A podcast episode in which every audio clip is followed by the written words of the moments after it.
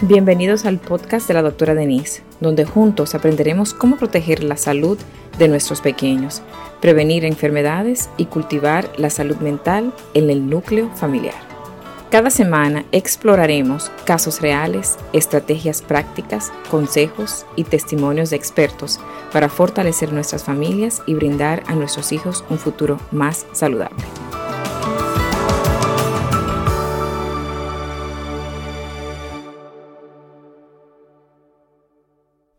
La exposición al plomo tiene graves consecuencias en la salud de nuestros niños. Los niños que son expuestos a altas cantidades o niveles de plomo pueden tener desde convulsiones hasta coma, hasta la muerte. Y los niños que sobreviven a esto tienen problemas de coeficiencia intelectual, intelectual y problemas del comportamiento, o sea que quedan con secuelas.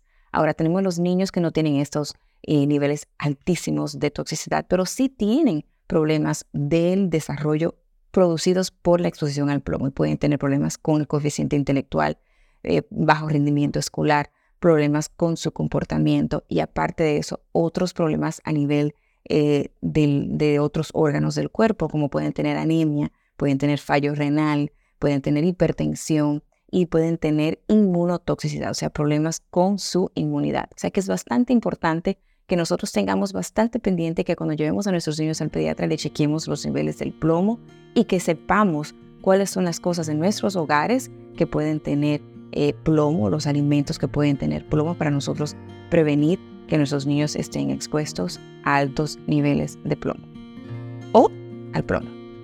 Gracias por acompañarnos en otro episodio del podcast de la doctora Denise.